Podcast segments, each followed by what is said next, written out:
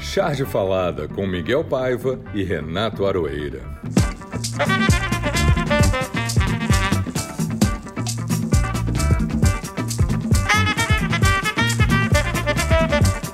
Olá pessoal, está no ar o Charge Falada de número 9. Passamos de 300 mil mortos. Os recordes continuam sendo batidos. Enquanto aumenta o número de infectados, o número de vacinados vai andando para trás na mesma proporção. Eu estou para ser vacinado. Acredito que hoje, quando esse programa estará indo ao ar, eu já estarei vacinado. Mas isso me dá um alívio muito relativo. Eu quero, na realidade, todo mundo vacinado. Não adianta eu resolver o meu problema sozinho. Nós não vivemos sozinhos. Enquanto isso, o governo muda de ministro e continua na mesma. Muito discurso patético e pouca ação efetiva. Bolsonaro continua tentando empurrar sua cloroquina para ver se consegue se livrar da produção encalhada. O Brasil precisa ser vacinado contra o fascismo, o autoritarismo, a violência, a pobreza e o neoliberalismo. A vacina é uma só: democracia. Já tomou essa vacina, Arueira? Olá, Miguel, tudo bem?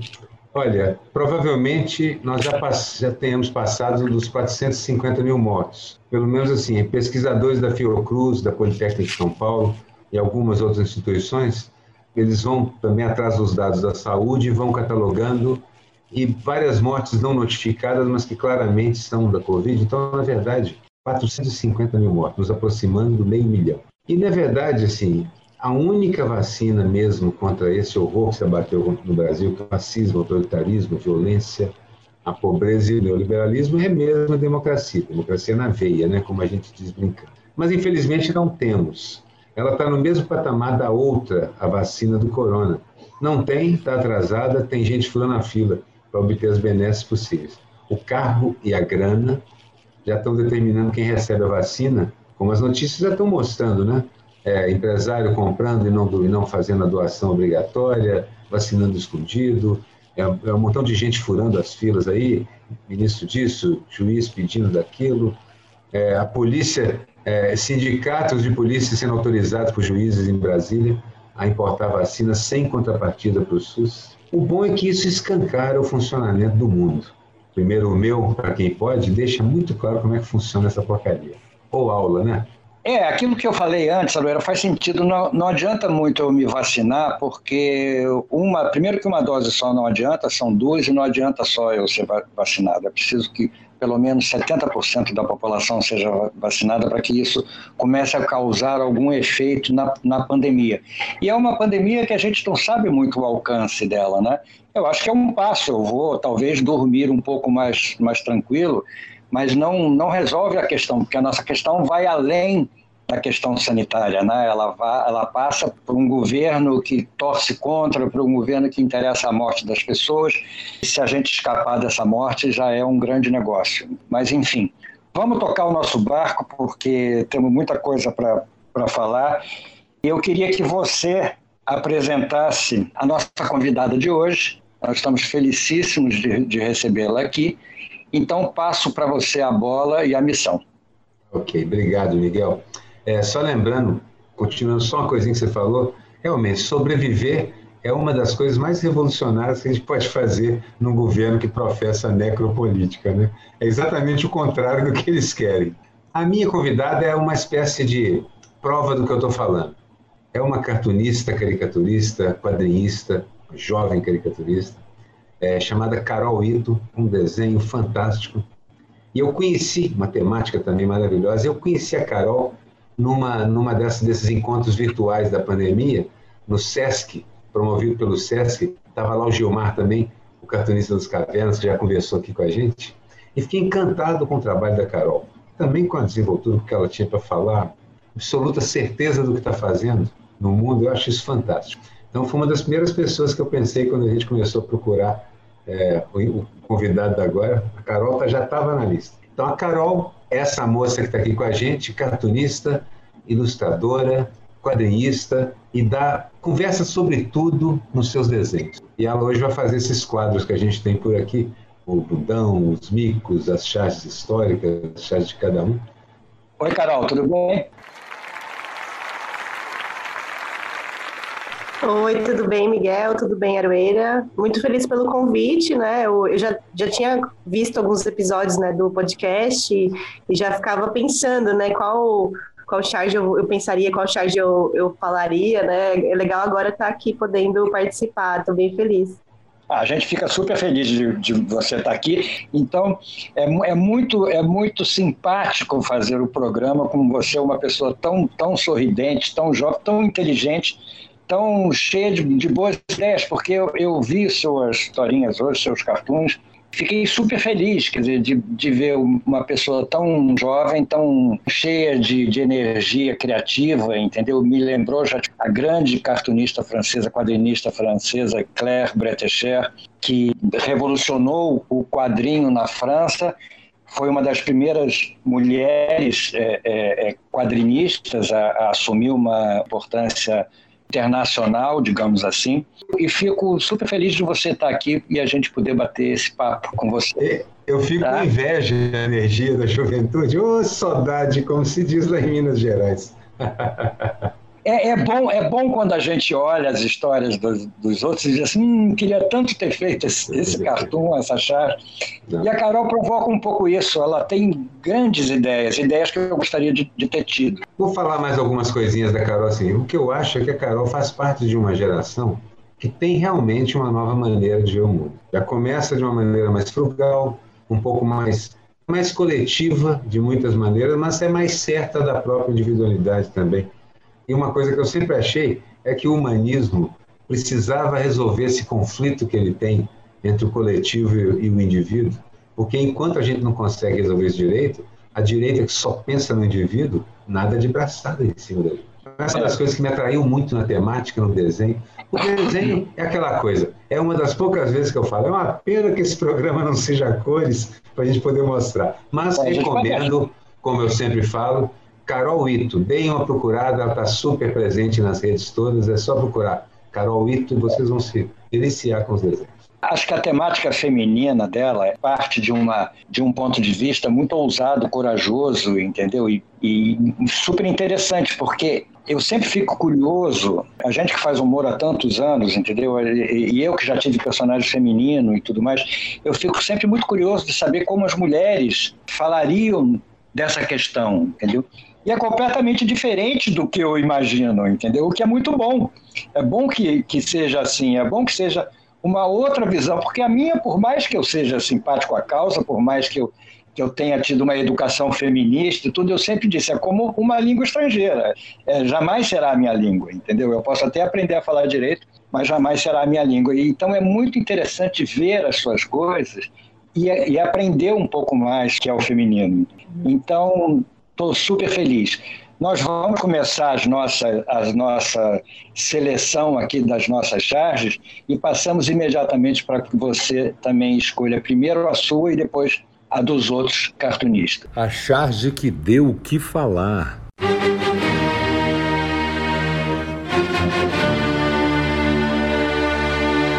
A minha charge eu tinha escolhido uma, mas eu no meio do, do, caminho eu mudei.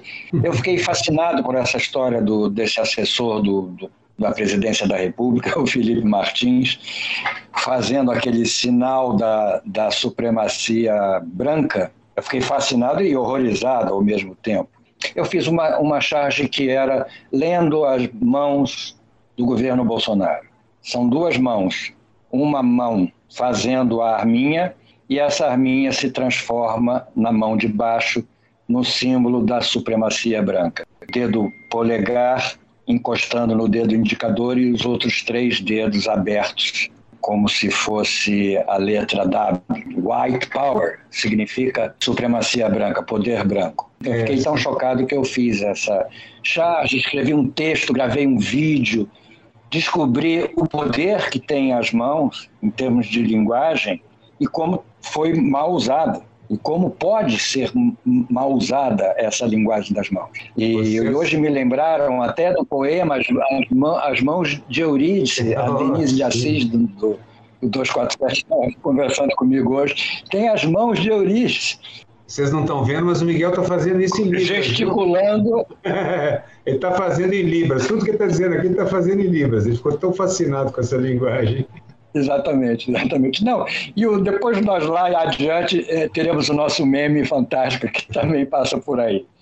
Essa é a minha charge, Aureira. Qual foi a sua charge de sua autoria? Ah, a minha charge de minha própria palavra, de minha própria autoria, alguém oferece para alguém, né? São três quadros, um ao lado do outro, são três Bolsonaros, o mesmo Bolsonaro, na verdade. No primeiro quadro, ele usa uma máscara que cobre boa parte do seu rosto, como uma máscara normal, uma máscara escura, negra, e diz assim: Não vou usar, é muito grande. Vocês imaginam isso com aquela voz linda de Bento que o Adnei imita tão bem. No quadro seguinte, a máscara é um pouco menor, tapa o nariz e a boca apenas, e ele diz: Ainda me incomoda, tá ok? Mas no terceiro quadro, a máscara ficou pequena o suficiente para ficar encaixada entre o nariz e o, e o lábio superior dele, formando um bigode quadrado, presa pelas alças na orelha. E ele diz: Agora sim, é a minha cara. E fica com a cara do Adolfo, na verdade. Aquele pintor austríaco. Aquele terrível pintor austríaco, isso mesmo. E a sua, Carol? É, a minha é uma charge que eu fiz é, uns dias atrás, né? E na verdade eu estava muito é, lendo muitas notícias sobre a, a coexistência de várias pandemias, né, que a gente está vivendo. E uma delas, que é a mais é, muito preocupante, é a pandemia da fome, né? É as pessoas, né, cada vez é, mais vulneráveis, né, e com menos acesso à renda, estão passando fome e eu tava, eu queria fazer algo sobre isso. Então, a, é uma tirinha, na verdade, né? Não é uma, um cartoon, ela começa, o primeiro quadro tem um morador de rua, né, uma pessoa pedindo dinheiro no farol, dizendo com uma placa, né, segurando uma placa dizendo "estou desempregado e passando fome". E aí dentro do carro, né, tem duas mulheres que estão passando por esse por esse morador de rua e uma delas no, no, segundo quadro fala: "Nossa, que absurdo". E no terceiro quadro ela fala: "Ele estava sem máscara" a ideia dessa tira foi, foi justamente provocar, né? A gente está vivendo, né, uma série de situações limite, né? Mas para determinados segmentos, determinadas classes sociais, a questão da fome, né, é muito mais prioritária. E essa ideia eu tive meio que indo no, no mercado, né? Porque eu, apesar de não ter um mercado na tira, né, veio disso, né? Deu, eu sair do mercado, assim, absolutamente é, chocada, que eu moro bem no centro de São Paulo, na, na região do, do Campos Elíseos, né? Que é próxima a Cracolândia, o território da Cracolândia, então é muito comum né, essas pessoas estarem segurando placas, né, dizendo que estão com fome, que estão pegando comida do lixo e tal.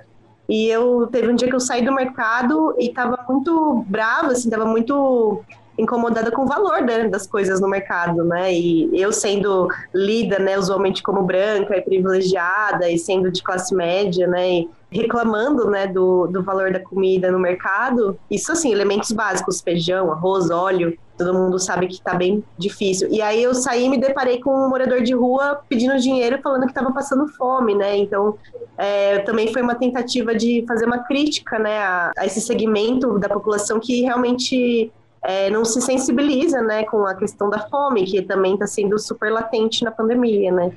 É, eu tive essa ideia dessa tira, na verdade, saindo do mercado, né, eu moro no, no centro de São Paulo, e é muito comum ver morador de rua, né, é, usuários que frequentam a Cracolândia é, carregando placas, né, pedindo dinheiro no, nos faróis.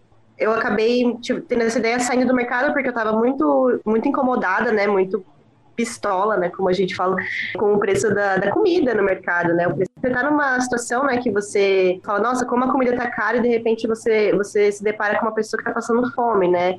Está sofrendo os efeitos da pandemia de uma forma muito mais, intensa, né? Então foi uma, meio que uma crítica também à, à nossa postura enquanto classe média, ou sei lá, a branquitude mesmo, que, que acaba deixando de, de pensar nessas questões essenciais, né? Que é se alimentar, que é ter acesso à higiene e saúde, né? Às vezes a gente fica muito imerso nos nossos próprios problemas. Óbvio que eu não, não ponho na conta só individual, né? Existe todo um uma estrutura e um governo que não está interessado em lidar com essa crise, mas é, eu busco sempre, por, esse ponto de vista, né, da, de um problema de, de classe, né, e raça que, que perpassa pela minha vivência, sendo que eu sou lida muitas vezes como branca, né, apesar de ter uma coisa asiática aí no meio. Pois é, é interessante que eu tenho percebido, eu passei por uma situação parecida com essa hoje, eu dei uma saída para entregar uma, uma encomenda de carro e voltei, e vi duas pessoas assim com, com cartaz escrito pedindo pedindo dinheiro porque tem tá com fome.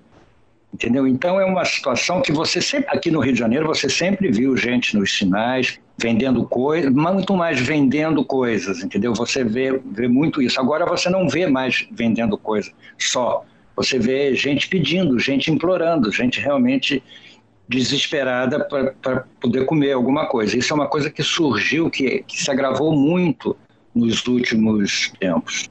Quer dizer que nos últimos tempos também eu tenho visto, eu retomei, voltei a tocar antes desse novo lockdown aqui, voltei a tocar nos domingos e a gente tem três ou quatro quarteirões daqueles prédios gigantescos do Centro Econômico do Rio, com marquises gigantescas, que estão divididos em praticamente apartamentos debaixo da marquise. Você vê que a gente que não estava sequer acostumada a viver na rua, organizou a vida como se estivesse em casa. É um pedacinho de chão que está varrendo, tem um caixotinho que serve de, de móvel de cabeceira, tem, tem uma criança junto, tem, tem uma família com as roupas que ganhou, verificando uma roupa, pegando a roupa para a criança. Gente que virou, que caiu nessa situação, porque a pandemia trouxe uma quebra da economia, além de tudo. Esse governo já tinha chutado a economia para os cucuis, ou seja, o país destruído, não existe governo e, na verdade, está cheio de gente na rua. Está cheio de gente para quem a pandemia é coisa a mais de vida ou morte no dia a dia. É a Carol, a Carol, assim, é, e muitos cartunistas também costumam. Hoje em dia você tem muito mais gente fazendo cartoon, e lá no grupo Pirralha, por exemplo, e, e em outros lugares que eu sempre acompanho, você vê muita gente abordando os problemas colaterais. Além da vertente principal, a pandemia, o Bolsonaro, tem um montão de coisas acontecendo em volta que os cartunistas estão destrinchando com uma precisão impressionante. E é, é disso que eu vou falar, porque na realidade a minha charge que deu o que falar, eh, como sempre mais o nosso campeão de audiência, J. Camilo, está sempre aqui presente de que o J. Camilo tem uma capacidade de retratar a realidade brasileira com uma beleza. O desenho dele realmente é extraordinário. Eu adoro ficar olhando, ficar olhando os desenhos. Quando, quando surge, quando ele bota na internet, eu vou correndo ver. E esse ele fez uma charge chamada Mecanismo. E é uma máquina, uma, uma máquina daquelas, uma parafernália daquelas cheia de braços e roldanas e chaminés e fios e cabos essa máquina é uma espécie de guindaste que está segurando uma, um pacote. A máquina é ligada à chave onde está escrito golpe 2016. Essa chave está ligada e esse pacote pendurado nesse guindaste está escrito Bolsonaro dos dois lados. Quer dizer, é, é o golpe de 2016 nos proporcionou esse pacote que vai cair na nossa cabeça certamente, entendeu? Ele já caiu, né? Vai piorar, exatamente. É um desenho lindo e eu acho que é uma charge, é uma aula, é uma aula de, de política da realidade dos últimos anos. Essa é a minha escolha. Carol, qual é a sua? Escolhi uma charge do Rafael Correia, né, que é um, um cartunista, um chargista que eu gosto muito.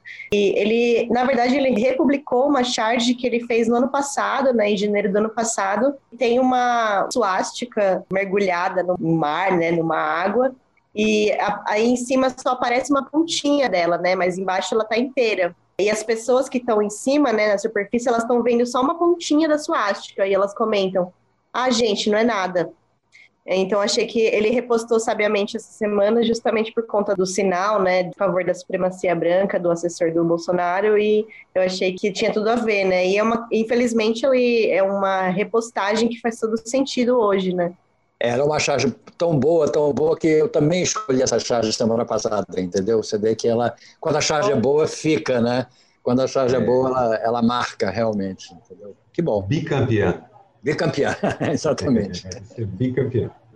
A minha charge de que deu o que falar, e eu escolhi, é, porque ela apareceu de novo, já tinha visto antes, mas ela apareceu de novo nas minhas redes, muitas e muitas vezes, por causa do recrudescimento da pandemia, dessa segunda onda terrível, que está pior do que a primeira, inclusive, mais notícias tristes espalhadas no noticiário das redes e tudo mais o tempo inteiro.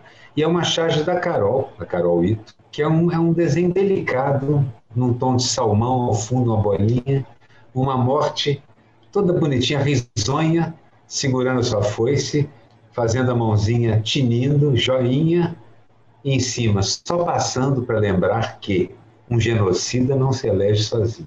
Eu vi essa charge e achei que representava perfeitamente o espírito dos tempos, nesse, nesse momento que a gente está. Só para lembrar vocês que isso aí não aconteceu por no instalar de dedos, não. E eu adorei essa frase. Um genocida não se elege sozinho.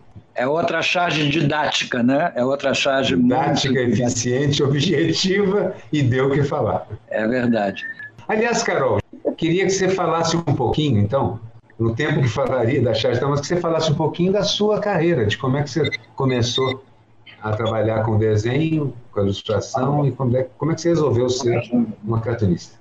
É, bom, eu comecei em 2014, né, a publicar meus, meus quadrinhos. Eu tinha, na verdade, eu comecei a desenhar quadrinhos, mas por uma questão de necessidade mesmo, assim, necessidade de, me comunicar e estava passando por uma fase horrível de depressão, não conseguia dormir. Falei, ah, vamos fazer uns desenhos aí porque eu não estou conseguindo dormir mesmo.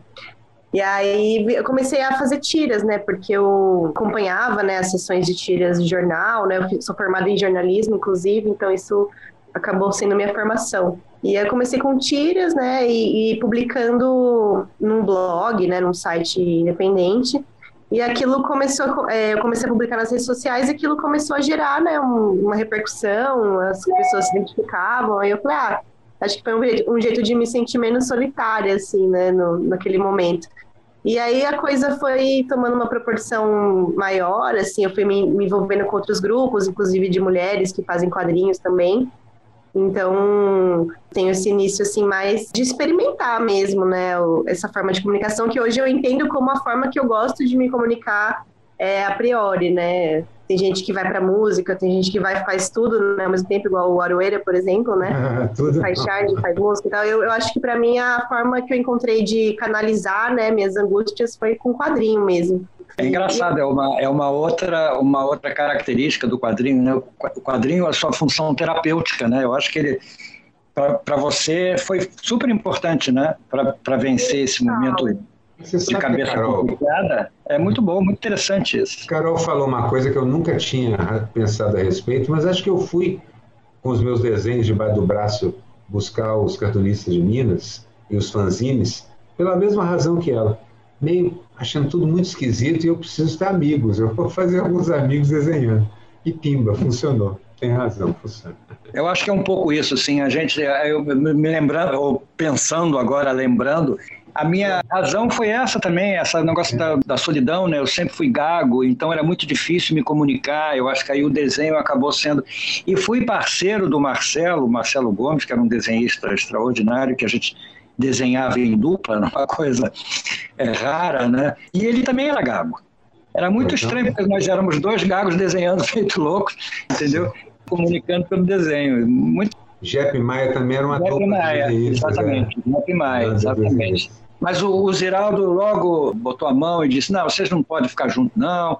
Vamos separar, esse negócio de dupla de cartunista não existe. e separou a gente.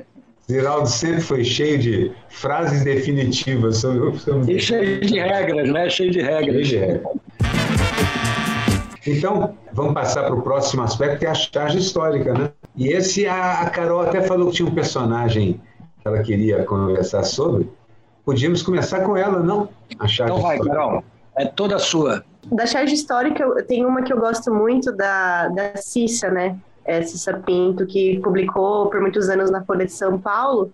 É uma charge que resume o Brasil em todos os momentos históricos e todos os, os contextos, né? Essa tira, na verdade, é uma, faz parte da série O Pato, né, da Cissa e ela fala a primeira é, ela traz os dois personagens que ela mais usava né que era o pato e uma formiga. Ela fala bastante do formigueiro e tal. E a formiga fala sabe qual a diferença do nosso formigueiro e a Inglaterra? A formiga continua né lá eles têm uma rainha que reina e um governo que governa. Aí o pato fala e aqui? Aí a formiga responde: Aqui a gente tem uma rainha, três filhos de rainha, uma dúzia de generais e um astrólogo que reinam e ninguém governa. Olha, que maravilha. Maravilha de, de tira. De, que ano, de que ano é essa tira é? Agora. É agora. Não, não ah, não, é dos anos 80. Não tem o ano preciso. É, mas, mas já era uma previsão, é. Exatamente. Não é? É muito Uma profecia, exatamente. É. é viajasse no tempo. É, é, é uma profecia. porque justamente foi uma artista que não, não participou da, da minha formação, né? Eu não, não, não conheci o trabalho dela, eu conheci só quando eu entrei no mestrado, em 2016, é, 2016, e eu conheci ela por causa da polêmica que eu desenvolvi, né, na, na USP, e eu achei essa artista, assim, genial, eu queria que ela fosse, sei lá, consagrada como vários outros artistas são hoje, né. E eu fiz um pequeno, um breve resgate, assim, da, da obra dela, né, na minha pesquisa, mas óbvio que tem muito mais coisa que eu não conheço, e que eu acho que é interessante conhecer, assim, ela usava esses, esses animais, né, umas metáforas com, com pato, galinha, formiga, né, que, que ajudaram ela, inclusive, a se livrar da censura, né, ela conseguiu, ela fala, até numa entrevista ela fala, ah, eu acho que os generais se recusavam a, a serem, a se identificarem com tiras de animais tão, tão inferiores, né, de animais tão pequenos. A carapuça não servia, né, digamos assim. E eu acho ela uma artista fantástica, assim, que eu até comprei o livrinho de coletânea dela de tiras e tal. Eu gostaria que ela fosse mais celebrada, assim. Ah, ela vai gostar de saber, eu vou mandar para ela o podcast, é. porque a Cissa é nossa amiga. Sim, a Cissa é casada com, com o Zélio Alves Pinto, irmão do, do Ziraldo, é tudo uma família de, de cartunistas, entendeu? E ela é uma querida, entendeu? Eu tive com ela agora há pouco, quando, quando o Sesc fez a exposição sobre o Pasquim nós fomos jantar na, na casa dela. A Cissa, é, a gente acompanha a história da Cissa, o Pato foi um, foi um sucesso realmente, e ela é realmente uma grande, uma grande mulher, uma grande pessoa. Quando, quando eu e Miguel começamos, o Miguel até antes de mim, aqui tudo era mato, né, Francisco? Isso aqui tudo era mato. É, exatamente. É, mas basicamente você tinha duas ou três moças desenhando, duas pessoas negras, você e o resto era um monte de homens, homens brancos, um monte de homens brancos. Alguns muito interessados em que o mundo mudasse e outros nem tanto assim, mas basicamente um monte. Agora não. Na verdade, assim, você tem uma no cartoon você tem uma presença muito maior de mulheres hoje, uma muito maior, não é pouco não. Assim, a Pirralha tem algumas moças, mas na verdade tem várias organizações só de, de cartunistas, meninas. Então, isso mudou muito. O Miguel, por um tempo, foi talvez o caturista, o caturista porta-voz das mulheres, foi o Miguel, ao criar a Radical Chic, por exemplo. Mas ele mesmo, Carol, resolveu que tinha chegado o tempo. Não é mais para eu falar disso, porque agora as moças estão falando delas próprias, que é a coisa certa. Né? Então, de certa forma, o Miguel foi quase uma mulher honorária no meio do cartoon. uma mulher de barba, a mulher barbada. Uma mulher barbada no meio do cartoon. É, você falou de coletivos, inclusive eu, eu sou a fundadora do Políticas, né, que é um projeto de, é, de divulgação de quadrinhos políticos feitos por mulheres, né, charts, cartões, tiras. A gente tem essa, essa faz essa curadoria, quem quiser seguir né, no Instagram, é só procurar lá Políticas HQ. Então a gente acaba acompanhando artistas que não, não publicam só quadrinhos políticos, mas que também publicam. Então a gente fica de olho e vai repostando lá para para que essa produção seja registrada, né? Para que ela. Muito interessante. Como é que chama o, o, o Instagram? É Políticas. É Políticas HQ.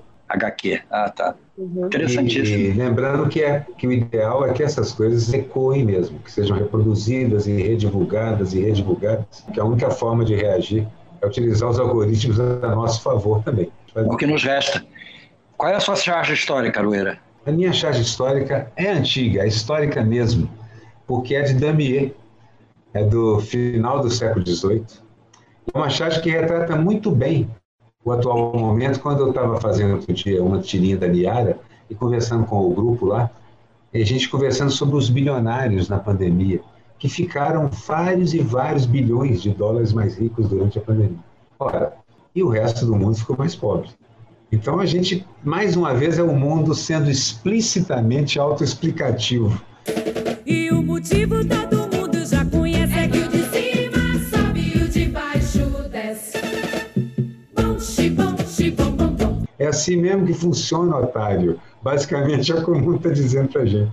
Tem uma porcaria acontecendo, você vai pagar por ela e eu vou ficar mais rico. Seja uma pandemia, um terremoto, um tufão, uma crise econômica. E esse, esse cartoon do Damier é um gargantua, aquele personagem que comia, comia, comia e é uma enorme, é um garganta, é um personagem gigantesco, gordo, obeso, enorme, e a, e a língua dele é uma rampa que sobe até a sua garganta, lá, lá no alto do corpanzil, a gente pode usar a palavra corpanzil, e embaixo as pessoas colocando o que tem nos cestos que alguns sacodes vão levando para a boca de garganta. E debaixo da cadeira de garganta, a elite recolhendo as moedas que vão caindo pela abertura posterior. Ora, esse, essa charge pode ser feita hoje e pode ser feita daqui a 50 anos. E, de uma certa forma, eu gosto muito de encontrar charges que quase todo cartunista vai fazer ou já fez uma variação dela em algum momento. E nós todos já fizemos uma variação de alguém devorando o mundo, o dinheiro dos outros, devorando o pobre enquanto engorda, enriquece e caga dinheiro. Basicamente é isso. Você fez a, a Niara dessa semana alguma coisa parecida com isso, não, não foi influenciado Não. por isso? Tem? Uma figura verdade- grande? Não, não, na, na verdade não. A Niara dessa semana é uma, é uma outra coisa. Porque tá grande porque então, eu- ia fazer a Niara dando aula. É um personagem que eu tenho, Carol, um personagem infantil, que na verdade é para explicar por que, que a gente deve tributar mais, mais os super ricos. E é um personagem que é produzido por um coletivo, o roteiro e tal. E nesse roteiro, eu, ia, eu tinha colocado a Niara dando aula, mas aí o pessoal, muita gente dos sindicatos, professores, falaram, não, nós somos contra a aula presencial, está muito perigoso. Então, aí eu bolei fazer uma live. Aí a minha personagem faz uma live, uma live e tal, e aparece nos computadores dos outros personagens. E aí por isso que o personagem está grande, porque ele está ele tá segurando o celular, o último personagem lá.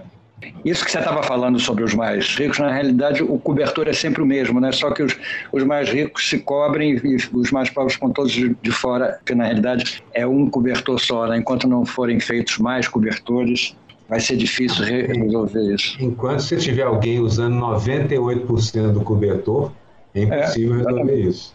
A minha charge histórica do Enfio, que eu acho que o Enfio é outro chargista que conta muito bem a nossa história, né? Não só com o desenho é, contundente e sintético dele, mas com o texto também contundente e sintético, né? Na realidade, essa charge é uma graúna com aquela cara apavorada dela e dizendo: que país foi este? É uma e isso, olha, isso aí tem um bom tempo que ele que ele já fez. A terceira charge premonitória da, da Exatamente. nosso podcast. É, o, nosso, o nosso país vem deixando de ser o que o Brasil já foi e poderia continuar sendo há algum tempo, entendeu? E nós vamos coisa. passando por esse processo de perder a identidade, perder a identificação com, com esse país, né? E é, é muito triste esse processo. Eu não sei qual é o dano que isso vai, vai causar em termos concretos, porque há quanto tempo a gente vem, a gente entra numa onda de nós que pegamos a, a, a ditadura, depois a redemocratização e respiramos um pouco, aí acreditamos que o país poderia engrenar e de repente desengrena e depois volta. É uma falta de chamado vínculo, né? Vínculo é, é, de credibilidade. Falta de segurança jurídica para a gente, né, Miguel? Exatamente, segurança, falta de segurança jurídica e falta de segurança cívica. Fica Pois é. faltando. Metaforicamente falando, falta segurança jurídica nessa porcaria. Interessante nessas três charges históricas é que elas, as três são premonitórias. Ou, de uma certa forma, assim, a charge que a Carol escolhe é uma charge da Cissa, que na década de 80 diz exatamente o que está acontecendo agora. A charge que o Miguel escolhe, do Enfio, é um desenho que diz, há 40 anos atrás, exatamente o que está acontecendo agora. E eu escolhi uma charge do Damier, que diz há 200 e tantos anos atrás exatamente o que está acontecendo agora. Então, a gente pode ou ficar com a sensação de que os chargistas são realmente uns profetas, ou ficar com uma incômoda sensação de que simplesmente os problemas não se resolvem.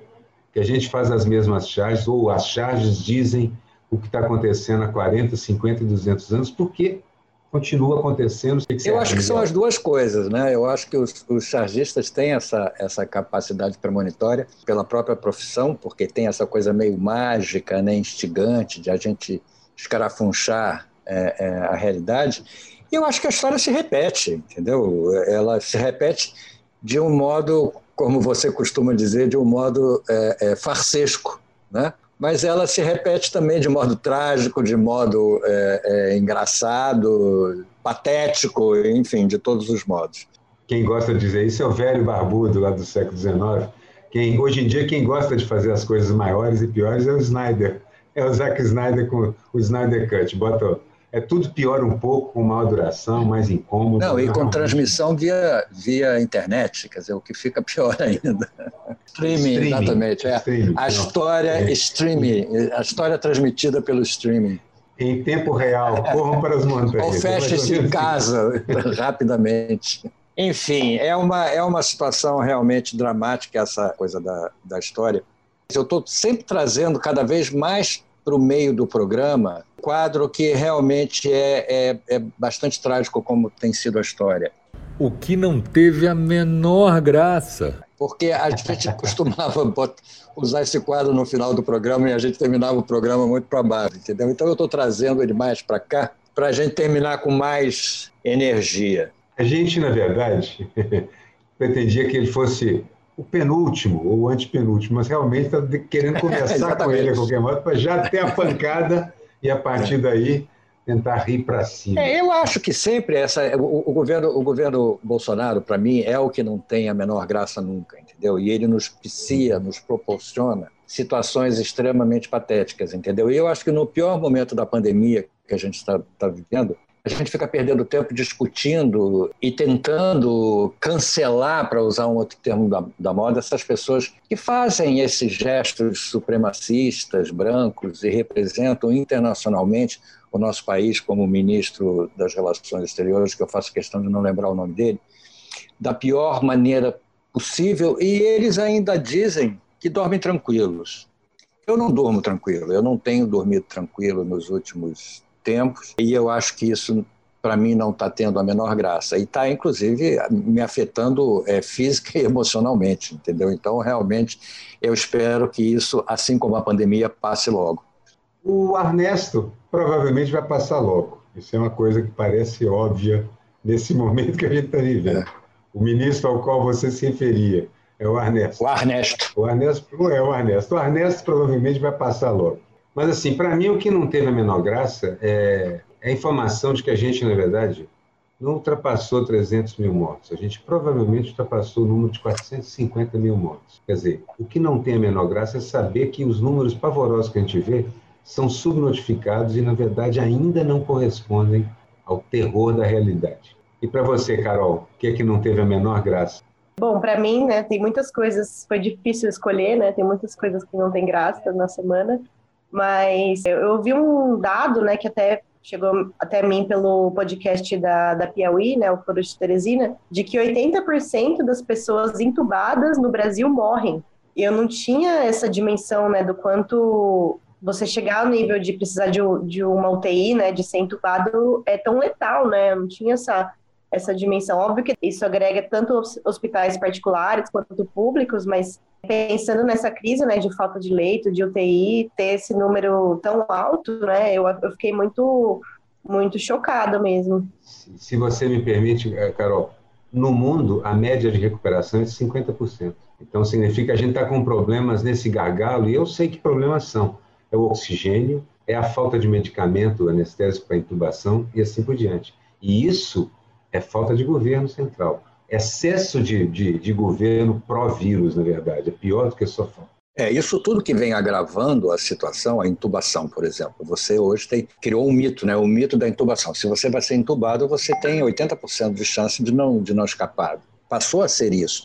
Quer dizer, então a gente lida com a pandemia e lida com o agravante da pandemia, que é o mau governo, o desgoverno, entendeu? que está criando toda essa situação que aumenta mais o perigo que a própria pandemia traz, entendeu? Eu conheço pessoas, amigos que estão intubados atualmente. Todo dia, né, a gente a gente recebe notícia de gente que morreu, de gente que morreu, e é um pânico. Eu acho que isso isso é agravado, claro, é agravado por esse por a, pela atitude que o governo é, vem tendo. Agora parece que esse novo ministro é, foi autorizado a ter uma autonomia técnica, digamos assim né? É, e ele está fazendo um discurso. É, a palavra autorizado, a palavra é, autorizado é forte aí.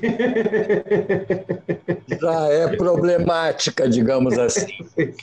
Mas ele está fazendo um discurso que nunca foi feito pelo governo. Só lá nos tempos do saudoso, entre aspas, Mandetta, que dizia que todo mundo tinha que usar máscara. Ele está fazendo esse discurso. E lembrando que na época da Copa do Mundo, né, se chama, a nação se une, né? se chama pátria de chuteira.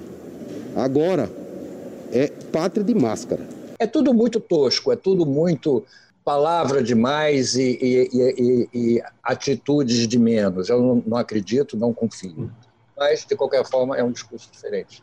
Mas qualquer, qualquer coisa vinda do Ministério da Saúde que não signifique apoio incondicional ao vírus, eu considero uma vitória nossa, porque a gente está chiando muito e reclamando. Considero a vitória nossa, agarra aquilo e parte para frente. Porque não quero que seja tão ruim que todo mundo queira tirar o Bolsonaro agora, amanhã, ontem de tarde. Não. Eu quero que, que pare de, de cair em cima do, do andar de baixo da população brasileira. Então, para isso, qualquer atitude do, do, Ministério da Saúde que seja menos estúpida, tá ok, tá ótimo. Agora, quanto tempo dura? A gente conhece Bolsonaro e sabe que ele não aguenta 15 minutos prendendo essa respiração. 15 segundos prendendo a respiração, ele já sai gritando de novo. Você vai ver. Daqui a pouquinho ele já, já desautoriza o ministro. Um meme que viralizou. Aroeira, o meme é todo seu. Vamos lá. Olha, o meme que eu escolhi, assim, não é um meme, é só uma captura de tela no momento certo. O cara realmente clicou no minuto, no segundo exato. É a foto do pronunciamento dessa semana do Jair Bolsonaro, com a sua gravata amarela de bolinhas, aquele quadro típico, e tem embaixo a legenda: Jair Bolsonaro, presidente da República. E embaixo, naquele exato minuto, o que ele estava falando, o texto que acompanha. Geração até automática, muitas vezes, nos pronunciamentos. E o texto diz: olha bem, Jair Bolsonaro, presidente da República, e logo abaixo, que infelizmente tem tirado a vida de muitos brasileiros. É, é o meme verdade. Simplesmente aconteceu. E é. parece que também o rapaz que trabalha ali ao lado. É, o, o, né, o, que faz, o que faz a leitura, tradução é, na linguagem de Libras, né? ele está fazendo um gesto que se parece com duas coisas. Se parece é, com o gesto italiano, quando os italianos que gostam muito de falar com as mãos dizem ma que cazzo vuol dire? com a mão junta, assim, né? os dedos todos juntos na frente, da, da em cima dos dedos todos na mão juntos. Hum. E parece também uma, uma banana, porque ele está com um braço para cima e o outro braço segurando esse braço que está para cima. É um gesto típico de banana. Ou seja, Sim. é um meme de uma felicidade que uhum. raramente se repetirá. Me lembrou o, o é, que, fazia, que fazia com o Golias, Pepino Trapo, ah, é, é, da família é, Trapo. É, então, uma mistura de pernáquia e banana. Porque ele também... Pernáquia, exatamente, é, exatamente. Uma mistura de, de pernáquia com banana. Mas, enfim, é espetacular. Esse meme eu faço é, desse meme também o meu meme. É indiscutível. Você, Carol, tem um meme eu até tinha elencado esse, né, como o mico da semana, que eu também achei que tinha a ver. Mas eu, na verdade, eu escolhi um que, que vem do Sensacionalista, né, aquela página de notícias que tentam ser mais absurdas do que a realidade, que já é bem absurda. Eu admiro esse esforço, né, das pessoas que trabalham lá. Fala que o, é, mostraram essa, essa mesma foto do pronunciamento do... Essa mesma captura de tela do pronunciamento do Bolsonaro, é, e uma legenda assim: é, Bolsonaro fez pronunciamento de sunga porque a água bateu na bunda. Então, que tem um pouco a ver também com, com a, o ressurgimento aí do Lula e, e dessa pressão do Centrão aí para ele, ele dar uma recuada né, na, nas, besteiras que ele fala. E vamos ver né, se de fato vai surtir algum efeito, mas eu, eu acho sensacional que eles que eles conseguem ser mais absurdos que a realidade. Eu, então eu sempre, sempre confiro a, os memes do sensacionalista. Assim. E se, e se o Bolsonaro continuar no governo por mais tempo, a água não vai bater só na bunda, vai começar a subir, vai bater no pescoço. Daqui a pouco não vai ter mais, não vai ter mais Bolsonaro nessa, nessa água. A não ser as quatro boquinhas flutuando, né? Ou cinco, 00, 01, 02, 03, 04. Aquelas boias, né? Aquelas boias que ficam assim, segurando alguma, aquelas que sobem, né? Pum, aparece uma, pum, aparece outra, é. pum, aparece outra. É verdade. Porque esse, na verdade, é a característica mais estranha e mais interessante do governo Bolsonaro. Não é um governo para mais ninguém a não ser os cinco, 00 a 04 para eles, é só para eles que interessa aquele governo, só para eles. E o 04, o resto é. O 04 é o mais jovem, não é? O 04. É o mais jovem, que ainda não estreou na política, mas já estreou no prontuário policial, basicamente. É, e nos negócios, né? Nos negócios suspeitos. A questão do meu filho, 04, o Renan, Pai, eu saí com metade do condomínio, nem lembro quem é essa menina. Hoje a vida é assim. Uma coisa está ligada com a outra mesmo. Ele foi controlado policial por causa disso mesmo, dos negócios. O bundão da vez. Eu, na realidade, essa vez, o meu palco, eu imagino o palco né, com o bundão fazendo o seu número, eu dessa vez imaginei uma dupla, o Nunes Marques e o Ernesto Araújo, os dois é, é, fazendo o número daquela, sabe aquela sa- saiotinha, assim, aquele tchutchu, né, de bailarino, o Nunes Marques, porque confirmou ser um bundão desde a semana passada, porque ele continua votando, votando, sendo o único voto contrário hoje, é, esses dias mesmo, numa segunda votação, além de ter, dele, ter, é, dele não ter votado a suspeição do Moro, teve uma outra votação também que ele foi é, que, deu, que não que impedia o Bolsonaro de interferir nas, nas universidades, escolher reitores e tal.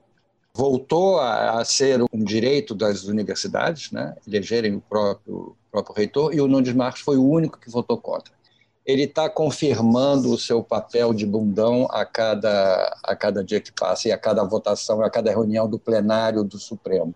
E eu falo muito pouco porque eu não gosto muito da minha própria voz. E o outro, só para completar, o Ernesto Araújo, é pelo conjunto da obra, entendeu? Esse realmente não tenho mais o que dizer sobre ele, entendeu? Que vá logo embora. O Nunes Marques é, acumula cargo, ele é bundão e pau mandado. Chega lá com tudo prontinho já. É, exatamente. Olha. O seu, Carol, qual é o seu, Carol? É, o meu bundão, na verdade, ele não é personalizado, né? Eu acho que eu, pensando nessa charge que eu fiz, que até foi comentada, fiquei muito honrada, né, de ser comentada pelo, pelo Aroeira, né? Essa charge do lembrando, né, que o, o genocida não se elege sozinho, né? Então, para mim, o bundão vai ser o, o bundão e as bundonas, né? Vão ser os eleitores do Bolsonaro, né? Que não não botaram fé que estavam elegendo um genocida, sendo que ele nunca fez questão de esconder, né? Isso me lembra um episódio. Eu sou do interior, né? Eu tenho minha família é toda de lá. E eu tenho familiares que, que durante o período eleitoral é, tentaram me convencer de que ele não faria tudo aquilo que ele estava dizendo que faria, né? Então eu falava, olha, tudo que eu, todo o meu trabalho, todo, todos os temas com os quais eu me envolvo é, são contra o que esse presidente ou esse, esse candidato até então, né, está dizendo que vai fazer. Então é, é um pouco natural que, que eu esteja tensa nesse momento, né? E eles falavam, não, e você acha que ele vai fazer tudo isso que ele está falando? Imagina, isso é só para ganhar voto. E agora cá estamos, né? É genocida para cá, genocida para lá, e a galera é, tem participação nisso, né? Inclusive, nessa época, entre o primeiro e o segundo turno, é, em 2018, a gente, é, pelo Políticas, né, que é o projeto de divulgação de quadrinhos políticos feitos por mulheres, a gente estava fazendo uma exposição na Ugra, né, uma loja de quadrinhos que fica em São Paulo, e, e eu recebi mensagens de familiares dizendo que estavam preocupados com a minha, com a minha segurança, porque não era o momento de fazer esse tipo de coisa, mas eu falei, ué, mas vocês não vão votar nele? por que estão preocupados se ele não vai fazer nada daquilo, né? Então, para mim, isso é não é o bundão da semana, né? É o bundão do Brasil nesse momento e, e há dois anos, pelo menos. Muito bom, muito bom, muito bem percebido esse negócio. Excelente escolha, excelente escolha. É engraçado, né? Todos nós temos um, alguém na família que nos decepciona, né? Essa é uma coisa quase que clássico. Você não tem, não, Oroeira? Ninguém na sua não, família? Não, eu sim tenho. Tem gente que não é, que pensa bem diferente de mim, mas o meu, que eu sinto não é exatamente decepção. Eu, eu já imaginava, tem gente que você tem, acompanha, está né, na, na família, você sabe que aquele primo, aquele irmão, nunca vão, vão pensar como você. Então, acha, achei super natural. Achei, dentro dos familiares que eu tenho que acabaram votando Bolsonaro, não tive nenhuma surpresa quando descobri que alguns deles são realmente terraplanistas. Ou, como diz Olavo de Carvalho, não, eu não sou terraplanista, eu apenas quero olhar essa hipótese com algum cuidado. Tá, tá ok, tá bom então, tá certo. Não, eu ia dizer assim, o meu bundão, eu, eu achei tão, tão ridículo e absurdo eu, e, e tão claramente oportunista que eu tive que escolher. É o Dória acolhendo o marreco e fazendo alguns elogios aí. Não, homem compreendido, venha para o meu ninho, basicamente, disse o tucano para o marreco, né? Então, como a charge está pronta, eu falei, esse é o meu bundão. O Dória é meu bundão. Aliás, o Dória merece um espaço maior aqui no nosso programa, porque ele tem, ele tem agido de uma maneira bastante comprometedora. Ele tem dado ah, chances para a gente elegê-lo ou pagando mico ou bundão, ele tem feito esse negócio de anunciar a vacina anunciar essa vacina do Butantan, que é uma coisa ótima e tudo, mas ele anunciou correndo, aí os americanos já vieram dizendo que a patente é americana, enfim, tem toda uma discussão aí que ele, pelo menos, poderia ter tido um pouco mais de cuidado, ele é muito precipitado. E temos que lembrar que ele é sempre acompanhado pela Bia Dória, que é uma pessoa que emoldura, que colore, destaca e dá perspectiva, já que ela é uma artista plástica, a, a estupidez da Dória. E ela tem dito coisas também memoráveis. Exatamente. Ela, ela, é a pessoa que tem dito coisas mais memoráveis até, mais até do que o Dória. As bobagens é. que ela falou, que ela falou do padre, ah, meu Deus.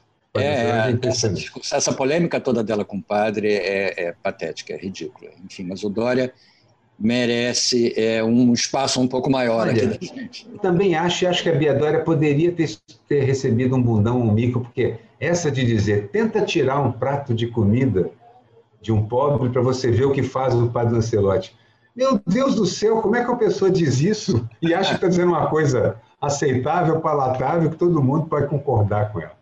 Aliás, lembrando, falando de Bia Dória, me lembrei de Xuxa. Xuxa hum. também. Oh, Xuxa merece um, um, destaque aqui no programa. A gente está dando vários, eh, vários prêmios de consolação, digamos assim. tá é, o, é, o, bundão de consolação, né? Aliás, um meme maravilhoso, que é Xuxa Menger. Menger. em vez de Xuxa Menger, Xuxa Menger. Ela disse essa semana que eh, eh, os prisioneiros, como não fazem nada para fazer alguma coisa útil, deviam ser usados para os testes das, das vacinas. Ou seja, ela quer usar os prisioneiros. Em vez de animais em vez de animais, é, porque ela protege muito o animal, exatamente. Em vez de animais, usar os prisioneiros como cobaias. Aí vai vir um pessoal que é dos direitos humanos vai dizer não, eles não podem ser usados. Mas se são pessoas que já estão provadas, que vão viver 60 anos na cadeia, 50 anos na cadeia, vão morrer lá, eu acho que poderiam usar um pouco da vida delas, pelo menos para ajudar algumas pessoas, provando remédios, provando vacinas, provando tudo nessas pessoas para ver se funcionam, entendeu? ela foi, ela, ela foi tão massacrada na, que acabou. Ela pediu desculpas, é. Pediu desculpas. Mas, olha, deixando claro que o que ela quer fazer é pegar uma, uma absurda uma desumanidade, que é realmente os testes com animais, uma desumanidade. Agora, você tem que pensar a transição para isso com todo aquele cuidado que uma sociedade civilizada precisa e quer substituir esse horror desumano por um outro horror desumano. Eu não, eu não compreendo como as pessoas conseguem funcionar dessa maneira. Não, sobre esse, esse novo meme da, da Xuxa, né? Um meme, não, uma fala infeliz. É uma colega minha, né, que é, que é cartunista, ela fez um meme, acho que foi ontem, assim, tá super recente, ainda não viralizou, mas tem um grande potencial, que ela, ela colocou assim, é, a Xuxa já pode ser ministra. Eu falei, amiga, você tem que publicar isso porque tem acho... potencial. É verdade. Olha, esse foi o meme ó concurso da semana. Realmente, acho que é. esse aí, a Xuxa já pode ser ministra. Ou, está evoluindo. A Xuxa... a Xuxa... já é ministra na Austrália, né? Digamos é. assim. A Xuxa, como a Biadora, mereceu o destaque aqui do nosso Charge Falada hoje. Pagando mico. E já que a Xuxa gosta tanto de animais, é... quem é que pagou o mico, segundo você, Carol? É, é, o Mico a priori eu tinha pensado no, naquele, no próprio frame né, da, da fala do Sim. Bolsonaro, mas eu achei um outro ontem também que, que é bem representativo, que é, na verdade, o mico do Brasil estar nessa situação enquanto outros países estão voltando à vida normal, né? Entre aspas, com algumas restrições, mas é, saiu uma matéria no New York Times ontem é, mostrando que as, as baladas, né, as apresentações das drag queens começaram a, a voltar em Nova York, né? E olha, olha outro nível né, de, de vida para essas pessoas. É óbvio que os Estados Unidos tem um monte de problemas ainda, mas é, a gente está aqui, né? Enfrentando o pior momento da pandemia, enquanto as pessoas podem ver suas performances preferidas no, nos shows. E eles viraram os números. Já vacinaram mais gente do que tem de contaminados e assim eles estão realmente revertendo o negócio. Você volta a viver, pode começar a abrir com cuidado o uso de testes e tal, mas aqui é o caos, é o desastre. Acho que é excelente mico.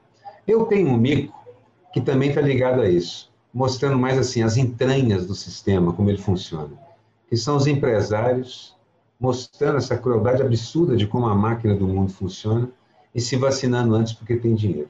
Esse é um mico trágico, mas é um mico tremendo, gigantesco, porque isso vai ficar na história.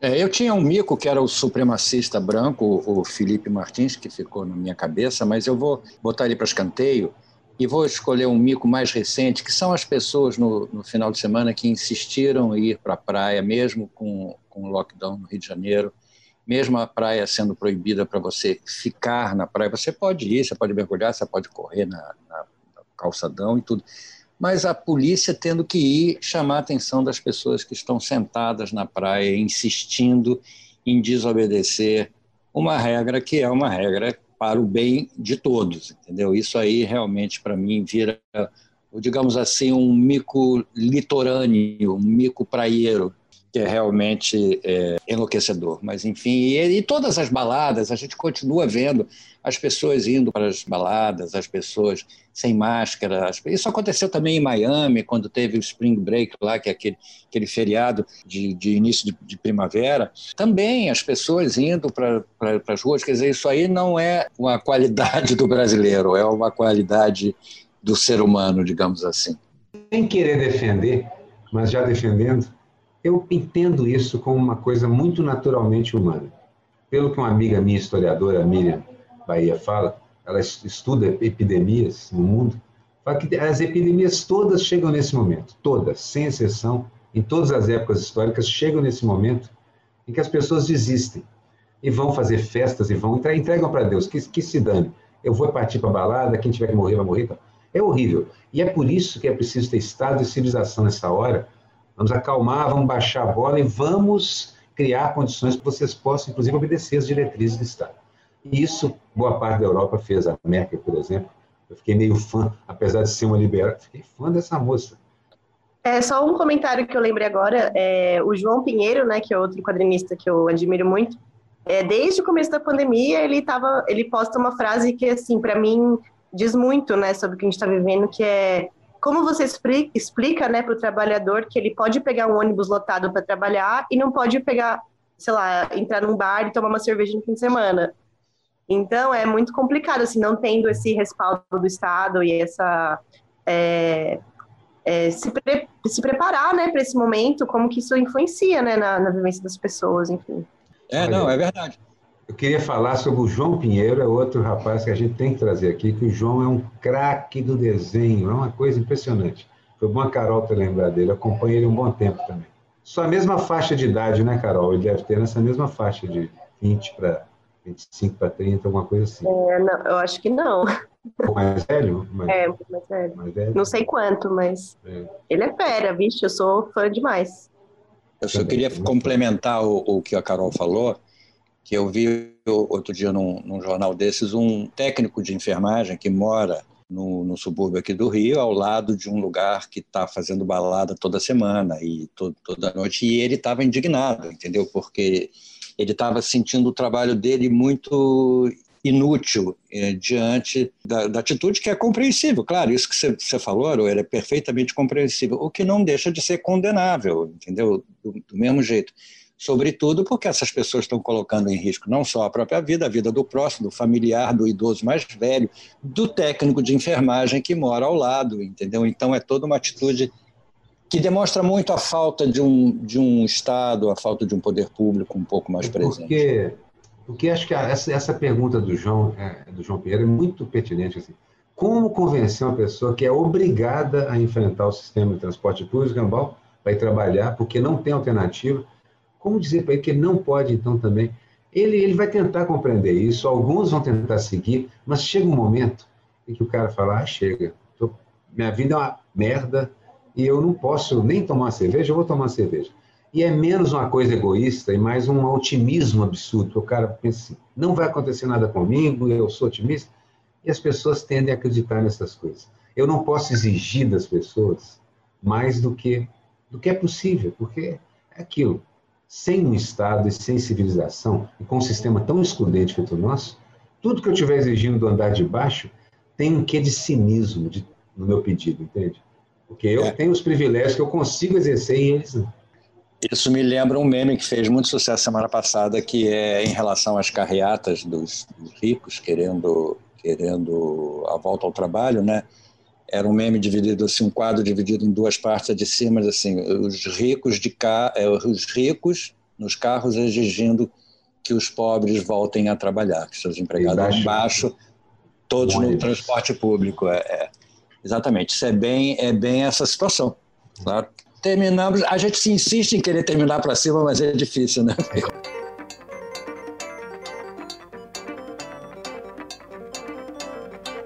Mas olha, terminamos para cima hoje porque assim, não só pela fala da Carol e tal, mas porque também lembramos de mais um cartunista que tem uma visão de mundo bem moderna e que a gente vai trazer também aqui. Chamaremos em breve, João Antônio. Semana que vem temos Laerte aqui, Querida é, Laerte. Querida Laerte, se tudo se confirmar, porque da Laerte tudo pode se esperar. Sim, porque ela está super atarefada, né? A super atarefada. Pra caramba. É, exatamente. Então, mas ela está marcada com a gente. Segunda-feira que vem, Laerte, nossa, nossa convidada, e agradecemos muito a Carol Ito. Um papo ótimo, uma desenhista extraordinária. Não deixem de procurar nas redes sociais Carol Ito. O seu Face é maravilhoso. E, e eu queria Sim. agradecer a todos e convidá-los. de Garoeira. Instagram, né? Que parece que a Carol usa bem o Instagram, né? Sua principal ferramenta aí, né? De divulgação, Isso. né? É, o ah. Instagram é o arroba carolito.hq. E aí eu também publico todo domingo na, na, no Instagram da revista TPM, né? Então, quem quiser acompanhar, tá sempre aparecendo lá. Maravilha. É isso aí, gente. Então, é, agradeço a vocês e marcamos nosso próximo encontro para a semana que vem. Sejam felizes e se cuidem. Um beijo para todos. Pessoal, obrigado a todos. Tchau, tchau. Obrigado, Carol. Obrigada, adorei o convite. Charge Falada, uma produção da Rádio Garagem, o estacionamento do seu podcast. Dirigida por Edson Mauro e produzida por Matheus Reis. Charge Falada com Miguel Paiva e Renato Aroeiro.